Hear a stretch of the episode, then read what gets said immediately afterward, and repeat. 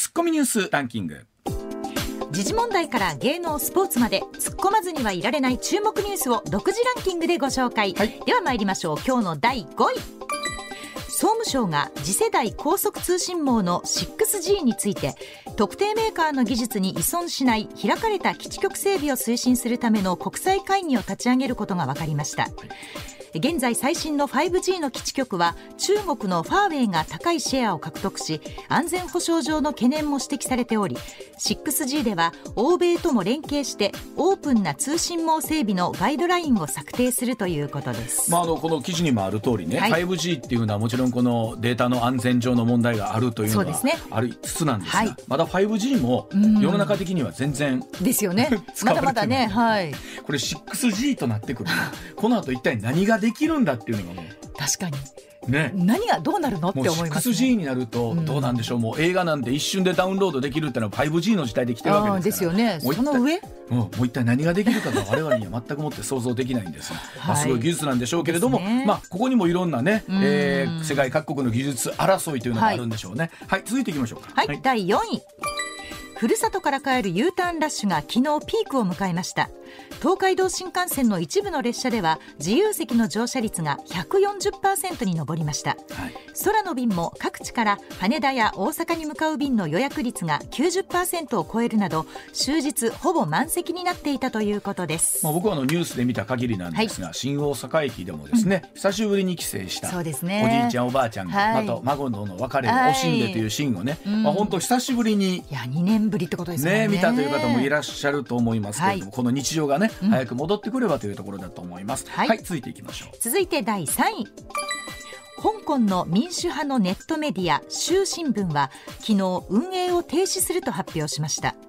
昨年末には同様のネットメディアが幹部の摘発で運営停止に追い込まれており香港で活動する民主派メディアに関しては中国、香港両政府による圧力が強まっています。本当に改めて言論の自由とはということをね、ね。問われるニュースになると思うんですけれども、はい、こうやって続々といわゆる民主派のメディアがね、うん、弾圧されているというのをどういうのに捉えていけばいいのかということだと思います。はい、じゃあ続いていきましょう。はい、続いて第2位です。昨日箱根駅伝復路が行われ青山学院大学が往路に続き復路でも圧勝し10時間43分42秒の総合新記録で2年ぶり6度目の総合優勝を飾りました。もうね青山学院大学が強すぎます。いや本当に思うんですあのもちろんね、えー、あの優秀な選手も入ってくれるのは確かなんですけど、はい、原監督の指導力というか大学に入ってからのさらにその上積みというかすごいんですか。ここがやっぱり他の大学もいい選手入ってきてるんですよ、はい、でもやっぱり伸びしろが全然違うと言いますよね。このまあね、うん、あのこれが終わると、箱根駅伝が終わると、原監督ってどっとバラエティーに出るじゃないですか。バ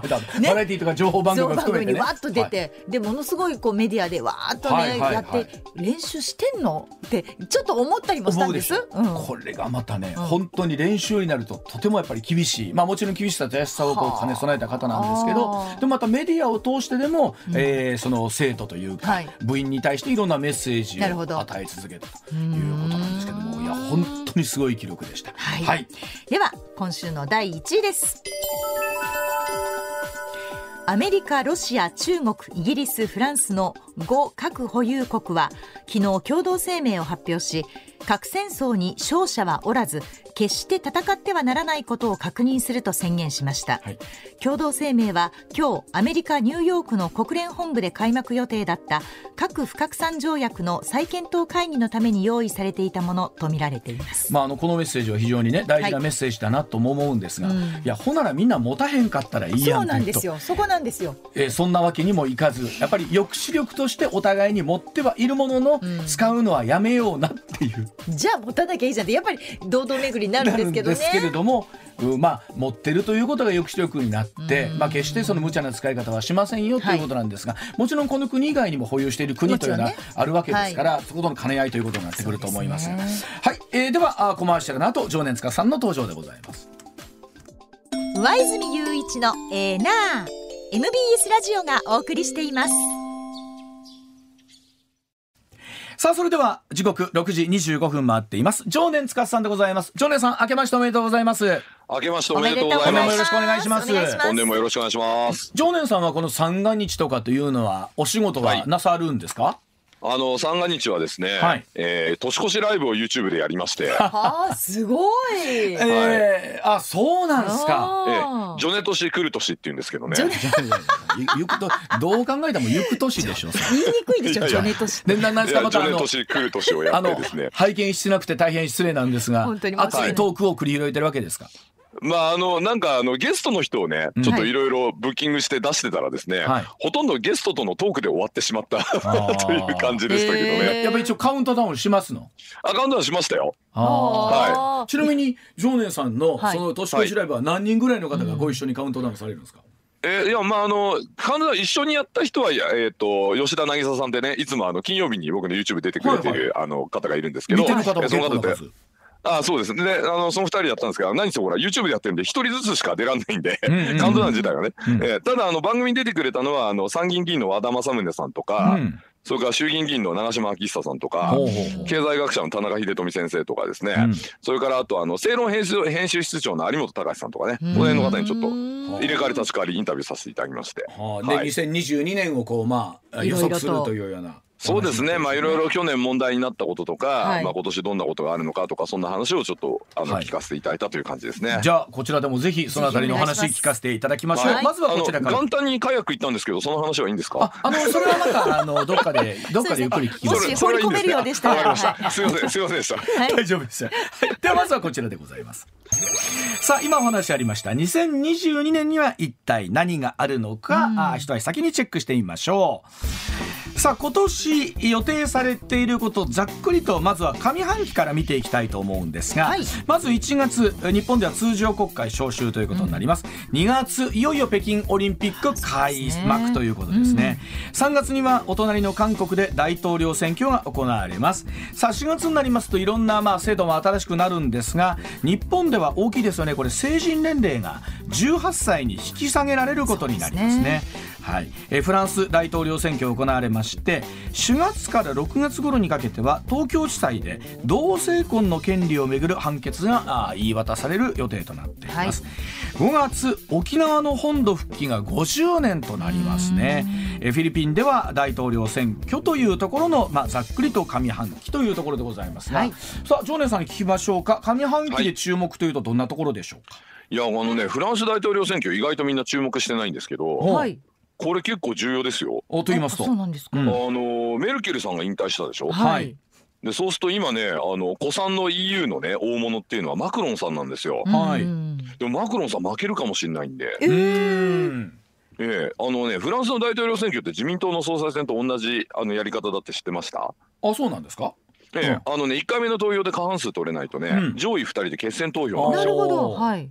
ええ、自民党総裁選と同じでしょ？うで、ね。うん。うん、マクロンさんね現時点で支持率25%なんですよ。おなんで残りの人全員連合を組むと75%ですから、はい、負けちゃうかもしれない。えマクロンさんってね今フランスではどんな感じなんですか？その人気マクロンさんはね、うん、あの一応ねえー、っとそのマクロンさんに対抗してる残りの3人っていうのは、うん、まあいわゆる保守派右派なんですよね。うんであのまあ皆さんご存知マリーヌ・ルペンさんと。あそれから、はい、うん、えー、そしてね新たに出てきたねあの超新星の極右候補のゼムールさんっていうのがいるんですよ。うん、ルペンさんにちょっと政策近いんですけどね。はい、うん、でここ最近ねあのペクレスさんというですね共和党ね、まあ、ドゴール派と言われてるんですけれども、うん、あの古典的な保守派の候補が出てきて、でこの人ねマクロンさんとあんまりね政策の差がないと言われてるんです。なんでもしペクレスさんが2位で残るとマクロン負けるかもみたいな今議論になってるんですよ。はあ、まあでもあのもともとやっぱりどの国の選挙もそうですけれどもやっぱり、あの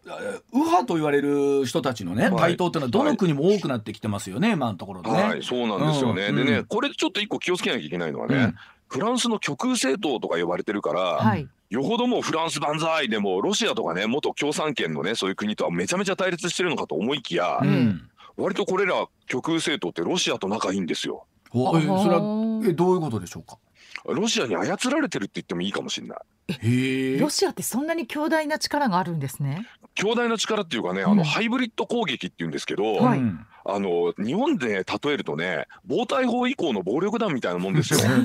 よくわからないですけど、どういうふうに考えればいいんでしょう？防体法前はほら大門掲げてね、うん、何々組のものでございますっつって暴力で脅して交渉に来たりとかできたじゃないですか。はい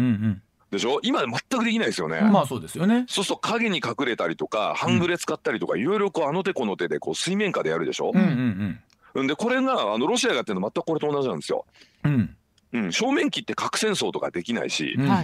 正面切ってねあの普通の通常兵器の戦争もできないんですよ。うんなんでかというと相手に攻め込んだら向こうが核兵器使ってくるかもしれないし、はい。こっちがやられたらこっちも使わざるを得ないんで嫌じゃないですか、核兵器使うの、はい、そうすると何やるかというとですね本屋に行って気に気に入らねえやつの本 本の表紙裏返すみたいなせこい攻撃してくるんですよ。はあ、でも それが外交でいうとどんな感じの、うん、これがまさにハイブリッド攻撃ってやつで、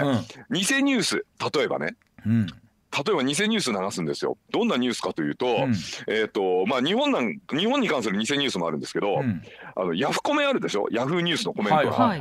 あれをわざとあのなんか違う風に訳すんです。へえ。日本人がアメリカに対してものすごい不信感を持っているみたいな、はい、アメリカがいざという時守ってくれないんじゃないかって日本人が言ってるってコメントに書いてあったって嘘なんですよ。そん。なこと書いてないんですよ、ヤフコメに、でもこの人が言ってたみたいなフェイクニュース作ってそれをヨーロッパで流したりとかするんですよ。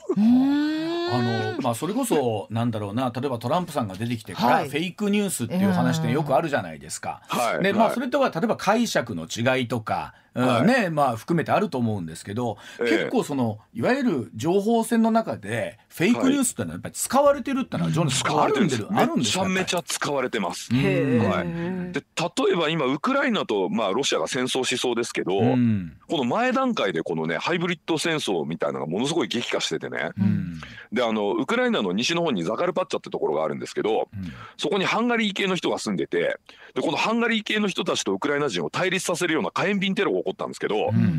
このテロを、えー、組織したのがドイツの極右政党のやつなんですよ。へあのドイツのための選択って極右政党あるじゃないですか。はいはい、あそこに、えー、あそこの党職員があのポーランドであのテロリストを2人スカウトしてですねこいつらに火炎瓶投げさすんですよ。ハンガリーのその文化会館みたいなのに。うんはいでそれをネットで拡散してすごいニュースになってウクライナではハンガリーのやつがいじめられてるとか言ってこういじめられると何が起こるかというとねハンガリーの人がウクライナけしからんと NATO 加盟反対とか言い出すんですよ。そうなりますよね、はい、こういうせこい攻撃をいろんなところで仕掛けてきているので。うん。フランスの大統領選まさにこれ工作の真っ真っ只中にあるんじゃないかなと僕は見ていて。ヨーロッパやばいっすよ今。うん。まあなんかそういっまあ、特にあそこの場合はいろんなところの国と隣接してますからね、ね。陸続きで。そうなんです、うん、はい、でさらにね貧富の差も激しくてね、うん、かつあのほら黄色いベスト運動に代表されるようにちょっと荒っぽいんですよね、うん、フランスの人ってね。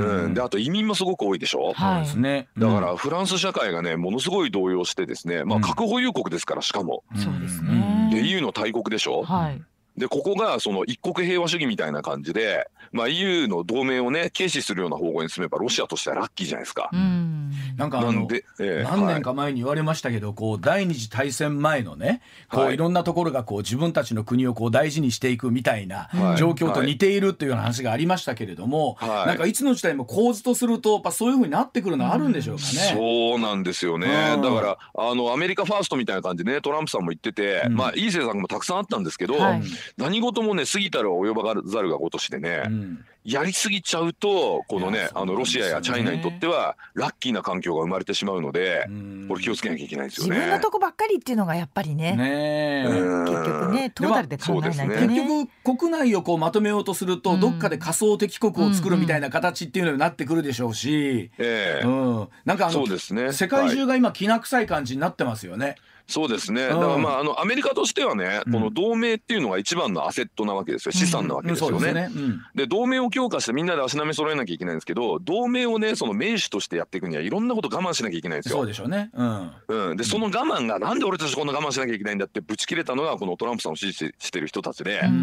まあ、それは分からんでもないんですよ、うん、あの自由貿易とかやってねそのせいで移民が入ってきて俺たちの職が奪われたみたいなのあるんですけど、でもそれでも分断が激しくなるとですね議会選挙みたい事件みたいなことが起こって、うん、もう戦う前に中の分断で自滅していくみたいな感じになるので、はあ、まあやっぱりなんか大きいのってやっぱり貧富の差みたいなところになってくるのかな、やっぱりね。そうですね。まあそういう意味で言うとねロシアとかチャイナって最も貧富の差が激しい国でね。まあそうですよね。うん、そうなんですよ。だからそういう、えー、はい。我々ついついこの3月に行われる韓国大統領選挙の方が隣だし身近な感じもあるんですけど、はい、いやいやと、実はこのフランス大統領選の方が、えー、はい、ちょっと注目だぞと。そうですね、うん。ね、まあ韓国の大統領選挙どっちがなってもどうせ反日ですから。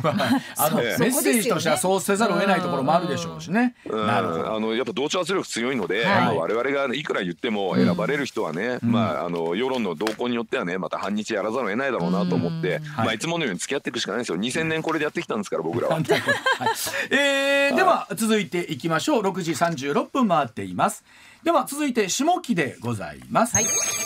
さああ2022年下期見ていきますとさあ7月日本では参議院選挙がありますよね。岸田総理にとって、えー、これまでの選挙運営に対するまあ一つの、えー、国民の審判ということになりそうです、はい、えー、中国で杭州アジア大会行われます、えー、このスポーツさまざまな種目に加えて、うん、e スポーツが正式種目にまあ、採用されるということですね、はい、えー、10月日本では新しい男性育休制度が始まりますえー、また秋頃中国では5年に一度の共産党大会が行われまして習近平政権3期目に入るということですね、うん、11月アメリカは中間選挙の年ですよね。バイデン政権も今後どうなるか注目ということです。さあ11月には中東カタールでサッカーのワールドカップが行われるということなんですが、はい、さあまずはあの今年まあおそらく間もなくすると参議院選挙の話というのもね常念さんまあいろんなところで出てくると思うんですけれども、はいこれがまあ日本にとっては一番でかいかもしれないですね参院選挙ね。うん。まあなんか今日まああの焦点は一つしかないと思うんですよ。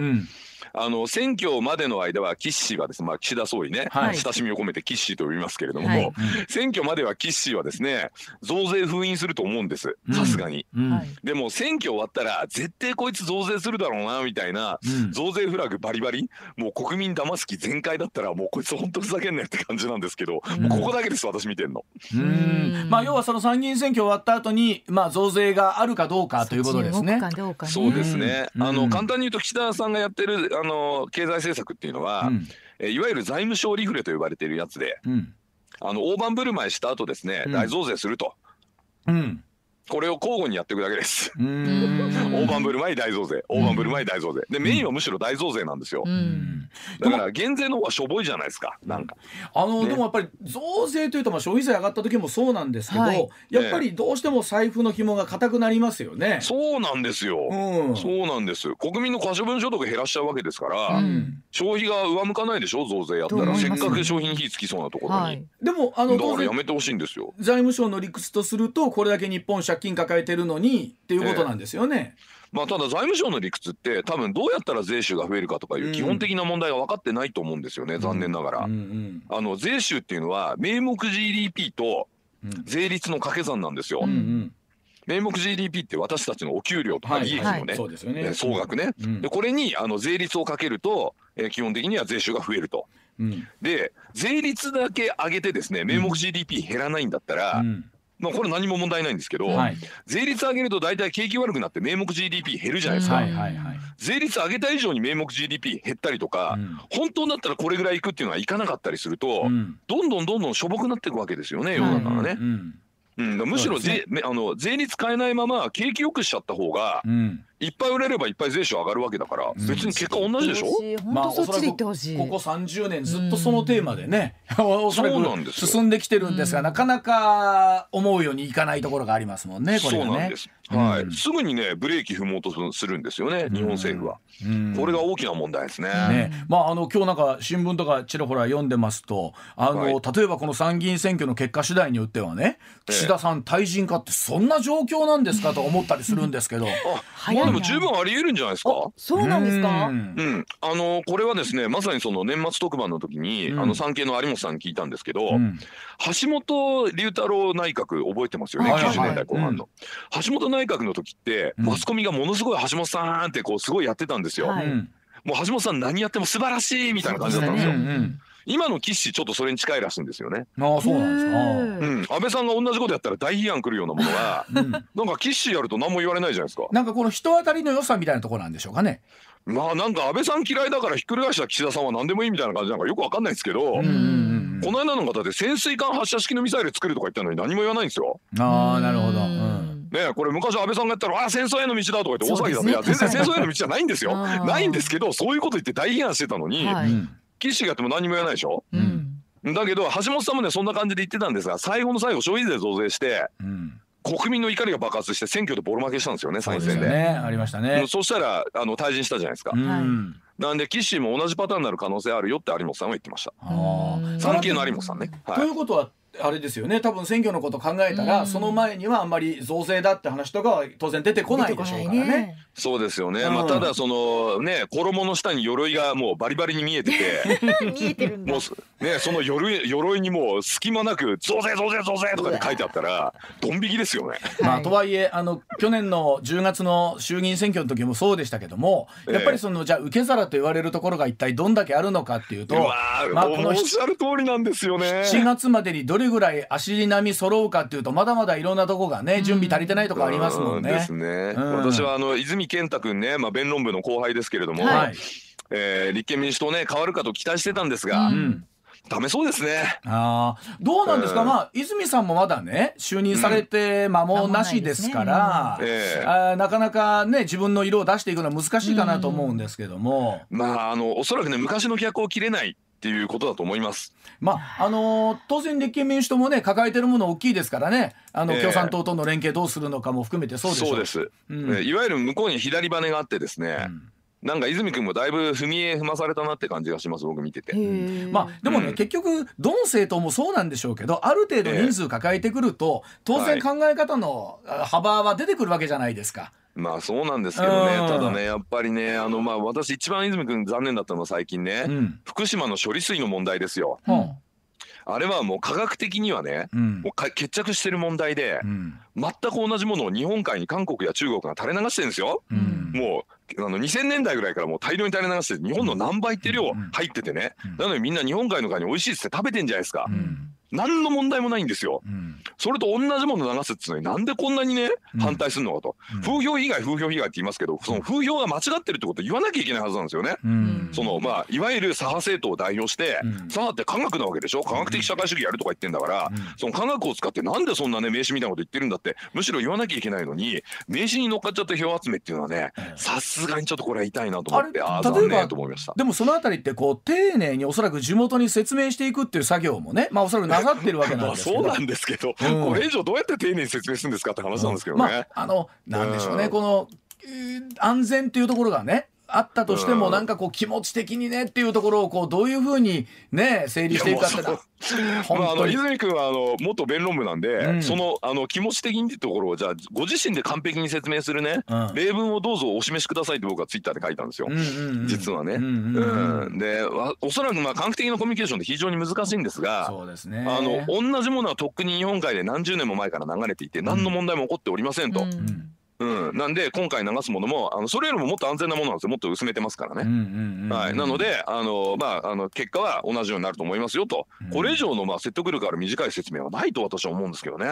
これで納得しない人は何なんですかと逆に思うんですけど、まあいるんですよね。いろんな人いますからね世の中にはね。はい、はい、さあさらにはですね、えー、例えばあそうそう。11月には中東カタールでサッカーのワールドカップということなんですけれども、はい、あの今今までワールドカップって夏だったんですけどね。さすがに中東暑いだろうということで、はい、11月なんですね。11月なんですけど、ね。うん、はい、あのこの頃にはどうなのかな？見に行けたりするんですかね？いやーなんとも言えないですね。うん。あの前回のね100年前のスペイン風邪って3年で収まったんですけど、今回3年で収まる保証はないんですよね。そうですよね。でウイルスの変異っていうのも千年単位ですからね、はい、実はね。はい、あのまああの感染者の数が増えてきているところで若干ピリッとするところはあるんですが、はい、ここに来てやっぱり言われているのは、はい、えー、っと例えば重症化率だったりとか病院のね、はい、病床の確保はどれぐらいできるのかとい。うところを重きを置きましょうという話になってますけれども、あのどうですか？別に東京も増えたからといってまだそんなねビリッとしてる感じ、まあ、そうですね、だってあのデルタのピークの時にはね何千人単位だったのが、まあ今100人ですから桁が1個下ですからね。ねまあこれから我々のこう情報のね伝え方っていうところもいろんなところでね、はい、あの問われてくることになるのかなというふうに思うんですけれども、はい、ではあコマーシャルの後お話続けていきたいと思います。上泉雄一のエーナー MBS ラジオがお送りしています。さて上泉雄一のエーナー火曜日今日は常年司さんとともにお送りしておりますけれども、はい、さあ常年さんそれでは、はい、あこの年末年始のスポーツをちょっと振り返っていきたいと思います、はい、さあまず年末年始ですね。おそらく常年さんも釘付けになってたんじゃないでしょうか、うん、箱根駅伝、青山学院大学はですね、もう、はい、すっごいタイムで優勝いたしまして、ものすごかったですね。もうなんかもう一人旅でしたね。後半はね。ジョネさん中央大学。そうです。あのー、本当にね、中大この10年間苦労してたんですよね、予選会からね。うん、私らの頃はもうあのシード当たり前みたいな時代でしたから。ああ、そう。で、一回あの予選落ちしてね、箱根出れないみたいな、ね、そうそう、ありましたよね。ええー、大変だったんですけど、なんとかね、今年はすごいスター揃いでね、まあ何せ1区で区間賞ですからね。そうですよね。区間賞、区間記録ですよね。ものすごい前人未到ね、15年ぶりに塗り替えたっていうので、うん、あの、吉井君ね、すごいなと思いましたね。で、また、あの、今年どうやら吉井君の弟だったり、いい選手入ってきそうですし。はい、らしいですね。ただ、一時3位までね、袋も上がってましたんで。最後ねアンカーでちょっと抜かれちゃって6位になっちゃいましたけど、ね、でも、まあ、来年期待できるかなと思って見てましたね、ねうん、はい、改めて先ほど向川アナウンサーとも喋ってましたが、はい、この原さんのね、選手の育成力というのは、はい、改めて常念さんこれどうご覧になってます？あ青山学院の原監督、ね、青山学院の原監督、はい、い、やあのー、なんか5年ぐらいかかったんですよねでもね原さんをもってしてもね。やっぱそうなんですか、うん、就任してから5年ぐらいで、で最初に行った時はまあ結構まあ順位もそんな良くなくて。そうでした。でそこからチーム作ってここまでですから、うん。まあすみませんまた中大の話ですけど藤原監督も今年6年目ということだったので。ね、あのまあこれからやっとチーム仕上がってくる感じなんで、ね、まあここから期待したいなと思いますけどね。それぐらいの時間はかかるんですね、5年6年、ね、かかるんですね。あうん、あとはその指導者のやっぱり力って大きいですよね。改めて今回思いましたね。そこがねすごく不思議で、うん、走るのはまあ学生選手じゃないですか。はい、すね、監督って何するんですか？うん、いや監督って僕らのこう昭和の部活の感覚だとただパワハラやって怒ってるだけの人じゃないですか。はいはい、私たちはねそうでしたけど。ですよね。はい、あんなんだから弱かったんですね俺らはね。なるほど。えもっと何、うん、データを使うとか理論的にしゃべるそうですね。あの、うん、ただ怖くてなんか大きい声で挨拶したりとかね、はい、あの先輩が来たらなんかね直立不動とかなんかいじめにも耐えて文句言わないとかで強くなるかと思ったら、うん、全然練習のやり方が違いましたっていうことで。あれは大きな間違いでしたけどね。大きな間違いでした、ね、ええ、でも最近私あのこの年になってあの、はい、人生で一番スポーツやってるんですけど、理由はねやっぱりあのなんかスポーツってパワハラじゃないんだってことに気がついてからですね。と言います。えスポーツとパワーじゃないですよね。え私ほらカヤックなんて誰にも言われないでもね元旦クソ寒いところ漕いでね、はい、あのサーフやったりとかして遊んでますし。うん格闘技だって結構練習大変なんですけど、うん、やっぱ週に1回ぐらいプロ選手とねスパーリングやってるんですよ僕あの柔術の。はい、でそれはやっぱ結構楽しいからですよね。柔術もいろいろ発見もあるし頭使うし。うん。うん、で全然そういうパワハラみたいなとこないんですよね。全部終わってからあの時なんでこの技決まってしまったのかとか、うん、どうしてこの技かかんねかかんなかったのかと聞くとすごい丁寧に教えてくれるんですよ。あの例えばね、うん、今回躍進した東京国際大学の大下監督とかもそうですけど、はい、もうみんなほら、はい、特にあの新しい大学って選手を集めるところからじゃないですか。ですね。あのまずはもうでみんなほら部活やってても最初もパチンコやっててコンパ行ってみたいなのをこう叩き上げるという時に、結局そのパワハラだけじゃついてこないですもんね、生徒たちはね。そうなんですよね。おっしゃるようにこう例えば理論立てて、こう指導していくことによって選手のこうモチベーションどう上げていくかっていうのは、これ例えばどうでしょう。今の例えば向川さんも今新人教育をやってますけど、あの例えば研修とか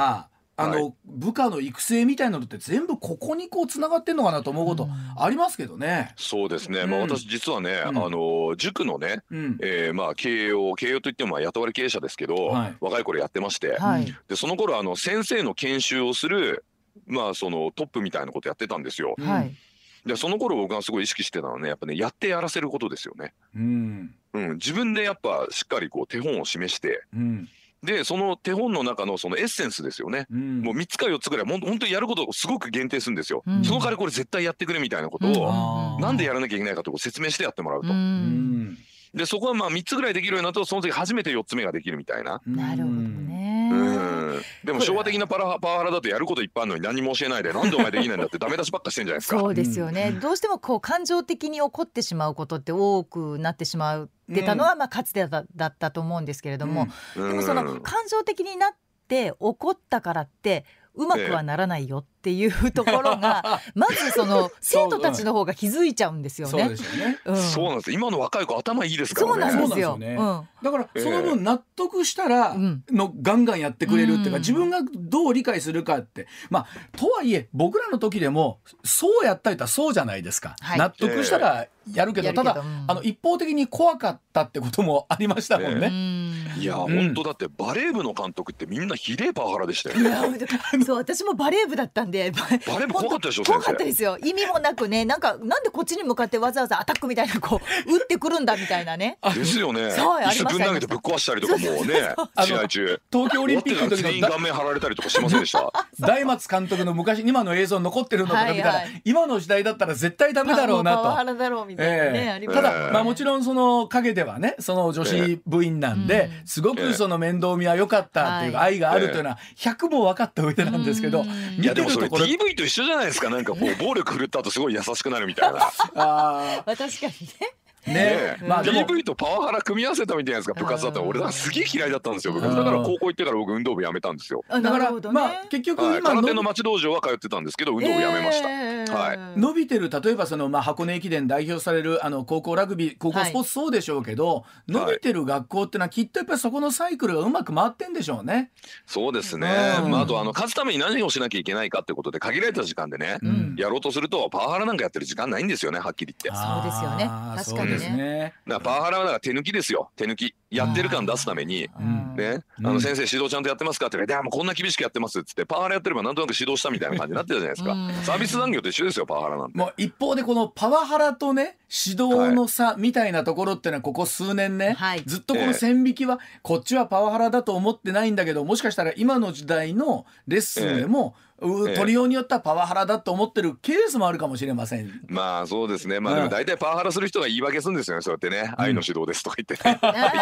いやこっちはパワハラじゃないと思う。指導してない人はそんなこと言われないんですよ。みんな上手だから。大丈夫。大丈夫ですか？じゃあ我々の研修もこんな風に続けてっていいんですかね？だだどうですかね？まあ4月になるとね、あの新入社員が来まして、で配属があってアナウンスメントのまあ講習をするわけなんですけれども、もうすごく気を使うんですやっぱり私たちも。こう指導なんですけれどもでも言葉を選んで注意するみたいな、ものすごい疲れるわこっちがっていう感じになってしまうんですけど、えー、なんかでもあのあれじゃないですかあの最初にやらなきゃいけないこと絞った方がいいと思いますよ。3個ぐらいまでに。はあ、うんとにかくこの1か月でこの3つだけ身につけたらあとはもう全部捨てていいから、はいはい、この3つだけとりあえずやってくれって完璧に仕上げてもらうと。はい、あのね昨日もあのねうちの後輩が言ってましたけれども向川さんの指導の時には実はお腹が痛かったんですっていうのを聞いたりするとね。そうなんですよ。私の時だけトイレにどうしても行くんで、でまたトイレ行くからどうしてレッスンの前にトイレ行かないのって、うん、まあ聞いてしまいますよね。うん、もうそれがまた怖くてトイレに行きたくなるみたいな。ね、うわ。うわ。やっぱあの向川さんバレー部のオーラ引きずってんじゃないですかね。そんな怖くないでボール投げたりしませんね。あの本当ですか？やバーンとかでぶっ壊したりしませんか？ないないない。やってるうちにこちらの方がね熱くなってくるというのはあるのかもしれませんが、まあ、えー、その意味ではでも本当にあの青山学院大学の原監督はじめね、もちろんその指導者の皆さんだしまたそれについてきた選手もね、本当にもうあっぱれとおっしゃってましたが、もうすごい記録でした。すごい記録でしたね。はい。ではもう一ついきましょう。続いてこちらです。EU が方針転換原子力発電をグリーンな投資先と認定しました。さあ EU 欧州委員会はあ1日原発を天然ガスとともにグリーンな投資先として認定する方針発表しました。2050年までに温室効果ガスの排出を実質ゼロにする目標に向けまして低炭素社会への移行を促進する手段としての役割があるといたしました。さあ常念さん、はい、EU 改めてなんですが原子力発電、グリーンな投資先としてこれ認めたというような大きなニュースですよね、そうなんですよ、私もね、うん、あの今年からね環境活動家を名乗ることにしました。環境、また言い方が、はいはい、環境活動家。いやいや、もうあの EU 公認でね、私はほら原発再稼働した方がいいってずっと言い続けてきた人なんで、私もじゃあグリーンな人間に仲間入りなグレタ先輩よろしくお願いしますみたいな感じでね。うんうん、幸先いいな今年はみたいなふうに思ってますけどね。はい。うん、あのどうなんでしょう、まず一つはですね、あの原子力発電のその、はい、まあ小型のモジュール炉とか、まあ新しいものもずいぶんできてきてるみたいですよね。はい、そうですね。うん、あのそもそもね、あのまあ電気事業連合会が出してる資料があるんですけれども、うん、あのまあライフサイクルコストみたいな形で、ライフサイクル CO2 みたいなね、うん、要は建設からまあ廃炉まで全部含めて、あのそのランニングからね、どれぐらいそのまあ CO2 出すかっていうまあこのグラフがあるんですよ。でこれ見るとねやっぱね石炭火力が大量に出るんですね。うんうん、でその次が石油。うん、で、えー、LNG が大体石炭火力の半分ぐらいなんですよ。うんうん、でその LNG がその石炭火力の半分なんですけどその半分の LNG の何十分の1っていうのは原発なんですよね。うんうんまあそりゃそうですよ。だって動力に火使ってないんだから、まあ、原発はね、はい。はいうん、あのまあ、だって LNG は物燃やしてんだからそれはもう大量に二酸化炭素での当たり前で、うん、まあ、ごく当たり前のことなんですけどなぜこれが今まで確認されてこなかったのかって本当謎だなと思いますね、まあでもやっぱり日本の場合っていうのは、あの東日本大震災の時のね、はい、やっぱり福島の原発の事故っていうのはどうしてもね、そうですね。あの、ね、印象に残るところってありますよね。はい、まあそれ以上にあの原爆を落とされてますから日本はね。うんだからその放射能に対するそのまあなんていうんですかアレルギーに近いようなねだからあのものはあるんですね。もちろんね。安全だということは頭の中で理解してたとして、理解をしてるんだけど、こういざじゃあそれをまた再稼働させる設置するとなった時に、はい、えー、こう心理的なところも含めてなんですけど絶対大丈夫かっていうところの不安はこれ永遠につきまとうものがあると思うんですよね。うんまあそうですね、まあ、あの便利なものっていうのは大体リスクとリターンがあるわけで、ね、あの飛行機だって墜落するかもしれないですから、本当にあの飛行機の墜落する確率ってゼロにはならないですから、怖かったら乗れないみたいな話ですよね。だから今す。ごい世界が難しい選択迫られててね、脱炭素しなきゃいけないとは言いつつも、えでも原発に100%頼むのはなかなか難しいだろうと。とはいえこっちでおっしゃったようにあの、ね、石油燃料とかを燃やしていくとどうしても出てくるし、ほなどうせ生言うねんっていうすごい選択肢なんですよね。これはね、昔あのロバート・ストーン監督というねドキュメンタリー映画の監督が、うん、パンドラの約束というね非常に秀逸なドキュメンタリーを撮ってるんですけど、うんうん、要はね人間が生きていくためにエネルギーは絶対必要なんですよ。はい。でこれを止めちゃえっていうね、まあ、暴論を言ってる人もいますけど、うん、まあ、朝日新聞の変な頭もじゃもじゃの記者とかはね言ってますけど、うんうん、これやったら人死にますから、うん、ね、地球のためには人死んでもいいみたいな話なんでこれはもうとんでもないですよ。こんなもん絶対採用できないんですよ、うん、そうするとじゃあエネルギーどうやって得るのっていう話なんですけど、うん、最終的にエネルギー作った後に廃棄物が出ますよね。CO2 とか、うん、核廃棄物とかね、はい、でこれをどう管理するかという問題なんですが、CO2 を大気中に大量に放出すると人間が管理できないんです。うん、あ、すみません、ちょっと7時の地方の後、はい、あ、ごめんなさい、はい、大丈夫です。はい、一旦7時です。ジョネさんお話途中になりました。はい、はい、その大気中に CO2 が出る、はい。そうですね。大気中に CO2 が出過ぎると、これあのやっぱ管理するのが非常に大変ですよね。というか管理できないんです、ほぼ。はい、でこれに対してその、まあ、高レベルの放射性廃棄物の、ね、件については大量に出たとしてもですね、まあ、ヨーロッパ全体で使うまあ電力量でも、えー、25メータープール1個ぐらいせいぜいなんですよ。でこれをまあ近く深く埋めて人間が管理するって話ですよね。はいはい、どっちが人間にとってコントローラブルですかってことをその、まあ、ロバート・ストーン監督は我々に訴えかけるわけですけど。はいやっぱり我々の文明社会を保ちながらなおかつエネルギーとって、かつですね、まああの割とコントローラブルな状態に、えー、このね、えー、発電した後のそのまあ廃棄物を置いとくにはやっぱ原子力を再稼働するしかないだろうというまあ結論にならざるを得ないんですよねこれね。あの結局おっしゃるように、その廃棄物の問題含めてそうなんですよね。あの、はい、トータルでどっかにそれを設置しなきゃいけないしどこかにはあの収めなきゃいけないしっていうことなんですよね。そうです。だから空気中に排出して見えないから、うん、もうこれでリスクなくなったって思うのは甘いですよと、うん、ね、これがまあ一応温暖化にねあの温暖化を心配している人たちのあのまあ議論なわけじゃないですか。だからその理論で言うとあの分かっているところにしっかりと安全な状態で保管をしておけば大丈夫、はい、コントロールできるんじゃないかということなんですよね。まだだいぶマシですよねと空気中にもう出しちゃっても、うん、気候がもうぐちゃぐちゃ変わってハリケーン来まくったりなんとかっていうよりはいいんじゃないのと。ということですよね。そうなんですよね。まあ結局、その原発の設置場所に含めてもそうだと思うんですけども、はい、でもやっぱりその上に住まなきゃいけない人がいるかもしれない、その周りで住まなきゃいけない人がいるっていう、うん、えー、ところをね、あの、ね、電力会社含めていろんなところに、はい、えー、こうね調整していきながらということになるんでしょうけれども。ね、はい。まああの小型モジュール炉なんかできるので、うん、あの都心にもね原発が僕はあっても別にいいと思うんですよ安全なものなら。うんうんうんうん、はい。で小型モジュール炉っていうのは小型っていうこと自体が非常に安全なんですよ。うんうん、パワーがないからそんなにね。うんうんうん、でなおかつそのまあ炉心有用とか起こりにくい構造の炉とかも今研究されていて、うん、でなおかつこの技術ではね日本が割とトップ走ってるんですよ。うんなので日本の産業の育成という観点からもね、うん、まあ、エネルギー安全保障の観点からも、うん、小型モジュール炉ね、うん、これまあ割と積極的に、まあ、ドラえもんの中に入ってたやつですよ簡単に言うと。ドラえもんそうなんドラえもん小型モジュール炉で動いてましたから、鉄のアトムとかね、うんうん、はい、ああいうものをまあやってですね、まあ、仮になんかちょっとあの故障が起こったとしても、あのちっちゃいんで自然に冷えて止まっちゃうみたいなね。はい。だから、あの、えー、トリ、えっ、ー、と、トリウム有料、有用炉だっけな、もともと溶けてる状態で、うん、あの、炉心有用起こってる状態で回す炉とかもあるんですよね。んなんで、炉心有用それ以上起こらないみたいなね。だから本当、はい、いろんなそういうのが今開発されてます。はい。安全性をね、本当どれぐらいこう分かりやすく本当に説明していけるのかっていうことにもなってくるんでしょうねきっとね。ですね。えーはい、カナダがなんか先んじてやるらしいので、うん、カナダのスタディなんか見ながらねあこれやればいいじゃんみたいなふうに、まあ現物見ながら判断してあの後出しじゃんけんでもいいと思うんで、うん、日本も真剣に考えた方がいいと思いますよ私は。わかりました。はい、はい、えー、ということでジョーネさんまた今年もどうぞもろもろよろしくお願いいたします。よろしくお願いします。お願いします。ありがとうございました。ありがとうございました。